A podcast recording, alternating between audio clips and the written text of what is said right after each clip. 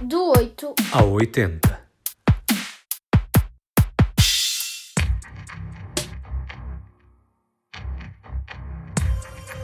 Dedicamos este episódio à ciência. Começas tu, João.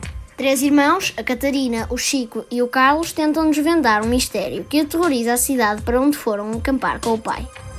Luzes e movimentos estranhos são avistados pela população. OVNIs, pensam os habitantes. Descobre o que anda a acontecer neste livro de ciência que contém um caderno de experiências fáceis e acessíveis. Por exemplo, sabes aqueles dias em que está imenso calor e em que te apetece despejar um garrafão de 5 litros de água em cima de ti, mas não podes?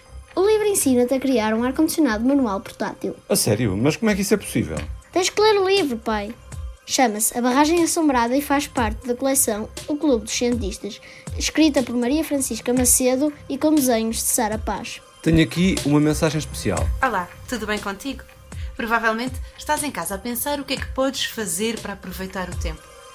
Parece que já usaste tudo aquilo que tens à tua volta. Mas e se eu te dissesse que tens o suficiente na tua cozinha para montar um laboratório? Imagina, só precisas de uh, lápis, uh, desinfetante para feridas, fermento, sei lá, farinha, uh, caixas que estão por aí e até, quem sabe, arroz. A verdade é que o material que tu tens na cozinha é o suficiente para fazer centenas de experiências e viver outras tantas aventuras. Uma mensagem da própria autora, Maria Francisca Macedo. É professora e ganhou há dois anos uma menção honrosa do Global Teacher Prize Portugal pelo elevado contributo para a educação e sustentabilidade social. Quem usava a ciência e objetos do dia a dia para ultrapassar dificuldades era um herói que se popularizou na televisão nos anos 80. E a Marta Martins de Vila do Conde, quem nos traz a sugestão. Conseguiu convencer os dois filhos a ver esta série. Recentemente consegui convencê-los a acompanharem-me a assistir ao MacGyver, que era uma série que eu adorava quando era miúda, todas as semanas via, sem perder um episódio, e eles agora estão a descobrir este gosto comigo. Inicialmente com alguma resistência, ai, manca antigo, seca, não me apetece, mas agora gostam e têm estado muito entusiasmados. E o estoque de fita cola cá em casa acabou com eles a tentarem imitar o MacGyver.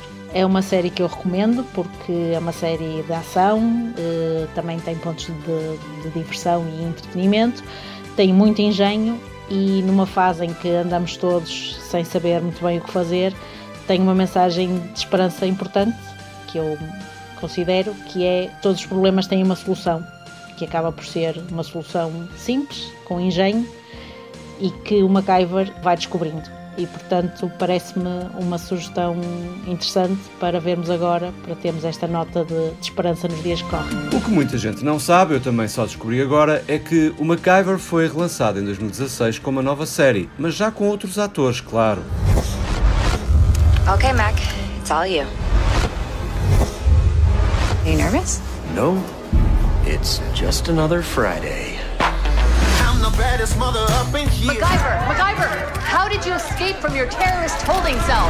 O ator que fazia de MacGyver já deve ter uma certa idade. 70 anos. A poucos anos do futuro está esta série. Em 2017, uma pessoa como eu demorava em média 10 minutos por dia a fazer a barba.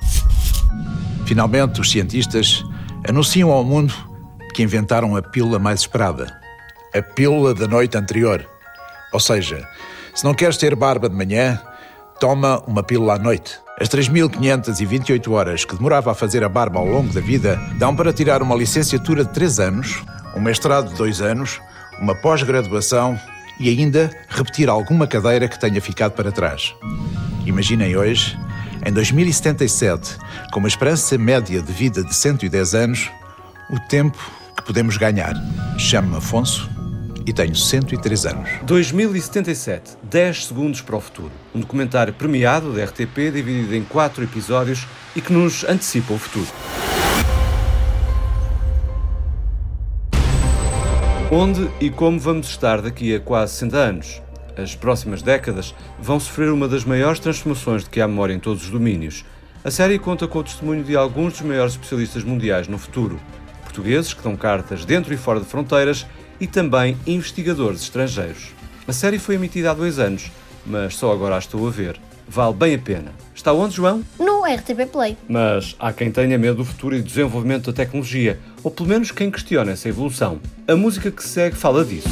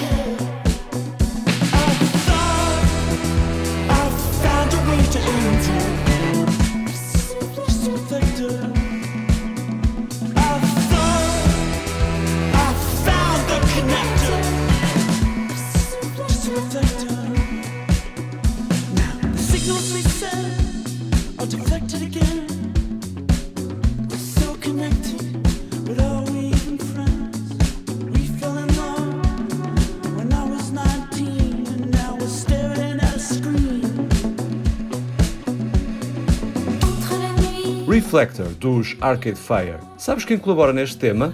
A voz dele está lá. Quem é? Um dos meus músicos favoritos. Essa pista é muito vaga, pai. Foi um dos artistas que mais antecipou o futuro e esteve sempre à frente de cada etapa do seu tempo. E levou-nos mesmo ao espaço. Ah, o David Bowie!